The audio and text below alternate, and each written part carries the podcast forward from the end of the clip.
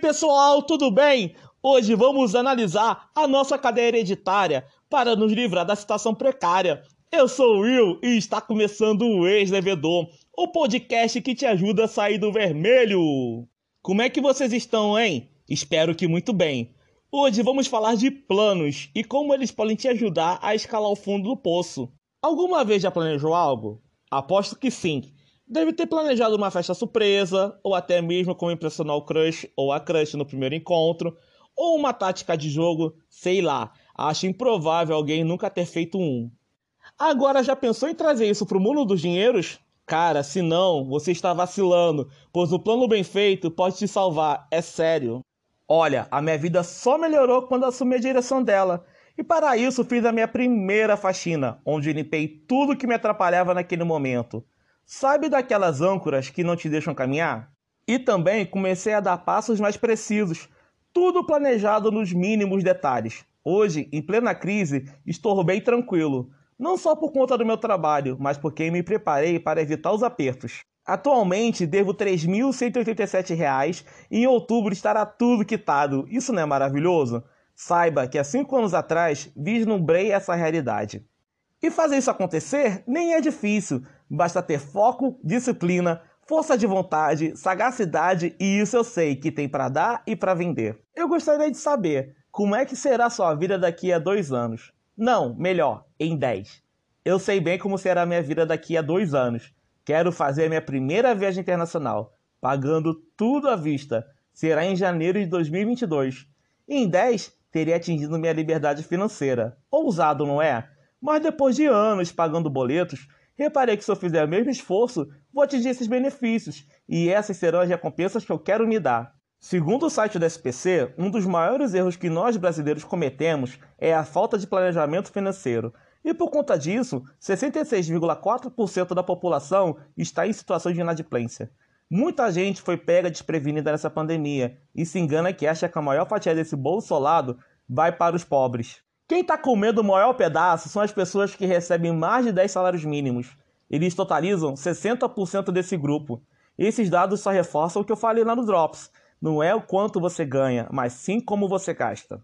Enfim, percebi que sem o planejamento nem ia chegar em lugar nenhum, pois quando foi resolver minha primeira dívida, segundo a orientação dos especialistas, eu tentei resolver da forma padrão, pagando as dívidas maiores e com maiores juros, que no meu caso eram cartões de crédito e cheque especial. Mas você lembra quando eu disse lá no Drops que uma atitude ex-devedora é pensar com a própria mente? Essa lição eu recebi quando eu fui todo espertão fazer um acordo querendo resolver desesperadamente a minha vida. Em dezembro de 2014, usei meu 13º como entrada e parcelei o cartão e cheque especial em 24 vezes de 840 reais. Lindo, né? Só que eu esqueci de um detalhe. Eu tinha mais de 15 empréstimos que debitavam de forma automática. E esse vacilo tem nome, sabia? Se chama contabilidade mental. Vale a pena se aprofundar nesse tema, pois Richard Thaler, que ganhou o prêmio Nobel com essa teoria, fala que a maioria das pessoas se ferram porque, sem dados precisos, tendem a optar pela pior hipótese.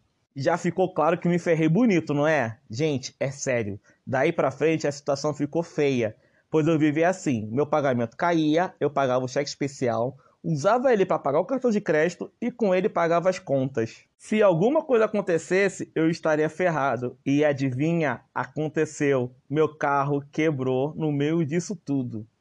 Maravilhoso, não é? Essa fase da minha vida é chamada de Corrida dos Ratos por Robert Kiyosaki no livro Pai Rico e Pai Pobre. Olha, eu recomendo essa leitura. É transformadora. Ele faz essa comparação pois os bichinhos na gaiola correm naquelas rodas e por mais empenho e esforço não saem do lugar. Pois é, para resolver esse reboliço feioso que me meti, teria que fazer algo. Foi bem nessa época que eu fiz minha primeira faxina. Graças a ela, consegui diminuir o consumo do cartão de crédito e comecei a pegar as contas mensais sem recorrer a ele. Mas isso não era o suficiente. Eu busquei mais orientações, fiz uns cursos gratuitos de educação financeira, li mais livros, mesmo assim, estava perdido, porque tinha muita gente falando de vender ativos e nem sabia que era isso. Mais tarde descobri que se tratava de bens. E eu pensava: sou pobre, você acha que eu tenho algum patrimônio, meu filho? Descobri que tenho sim, o tempo. Mas isso é papo para o próximo episódio. Voltando ao assunto, conversando com um ser muito especial que deu um tom de lucidez na minha vida, descobri que antes de sair e resolver a situação desesperadamente, deveria primeiro saber como estava a minha situação. Me lembro bem dele perguntando quanto eu devia. Eu disse assim: Eu devo por volta de. Olha, já te adianto uma coisa. Se a sua resposta é igual ou parecida com essa imprecisão, significa que não sabe o quanto realmente deve. Quando somei tudo e vi aquele número enorme no papel, tomei um Hadouken. Hadouken! Mas também ganhei um objetivo, porque agora sabia onde deveria chegar. E não satisfeito, fui mais além. Descobri o valor individual de cada dívida. Isso serviu para começar a nadar e sair do mar vermelho. Porque fragmentei meu problemão em probleminhas e isso tornou tudo fácil de resolver. Eu agrupei os boletos em três famílias. A primeira era as da honra, eram dívidas que eu tinha com pessoas, amigos e familiares. Eu deveria quitar com eles primeiro, pois diferente das instituições, poderiam se prejudicar por me ajudar. E também nos dias de hoje, se uma pessoa se dispõe a emprestar dinheiro, cartão ou nome para fazer crediário, merece no mínimo que cumpra o combinado, do contrário, não serei merecedor de tanto carinho e consideração. A segunda era das sanguessuga. Eram dívidas que eram descontadas automaticamente, Resolver elas me permitiria ter controle maior do meu salário e me equipar para a próxima. A terceira família, as dos gigantes. Especialistas surtaram com isso, pois se trata de cartão de crédito e cheque especial. Eles ficaram por último por questão de estratégia mesmo, pois tentei negociar várias e várias vezes com o banco, mas eles empurravam parcelas impossíveis. Para você ter noção, com o valor de uma parcela que me ofereceram, pagaria cinco prestações dos empréstimos que tinha. Eu calculei juros e vi que não valia a pena fechar o acordo naquele momento. Eu deixava claro isso nas ligações de cobrança que recebia. Fazia questão de atender, ouvir a proposta e dizer: Olha, não dá, a minha situação tá assim. Aí eu explicava para o atendente. Depois que eu fiz isso tudo, pude respirar aliviado, porque estava no controle da situação e não sendo controlado. Daí para frente, foi só sucesso aprendi a negociar melhor, tirar proveito de cada situação e confesso que essa pandemia tem me ajudado, pois por conta da crise consegui quitar uma dívida à vista com 65% de desconto. E das duas que faltam, renegociei, diminuí o tempo e aumentei as parcelas. E claro, chorei por uns descontos, consegui 30%. E quanto ao cartão de crédito e cheque especial que deixei por último, hein? Sabe o que aconteceu? O banco me ofereceu um acordo maravilhoso quitei eles dois anos antes do previsto e com juros de 1,5% ao mês. E no final ficou menor do que a dívida original, pois adiantei várias parcelas e tive vários descontos nesse caminho. As lições que eu aprendi nessa etapa foram de que antes de resolver qualquer situação, deveria conhecer o meu problema. Desespero e afobação só pioraram, e falar deles com pessoas de confiança me ajudaram a enxergar onde eu falhava. Então vamos combinar uma coisa? Tira um tempinho e começa a anotar suas dívidas, com muita atenção e detalhes. Não se assuste com o número que vai surgir. Se você conseguiu criar esse monstro, também tem forças para destruí-lo. Veja como pode resolver. Não precisa ser tudo de uma vez. Vai aos poucos. Só deixe claro que tudo tem datas de início e de fim. E ó, um bom plano é flexível e dinâmico, pois a vida muda a todo instante. Procure olhar as coisas com olhos de oportunidade e quando perceber uma, aproveite.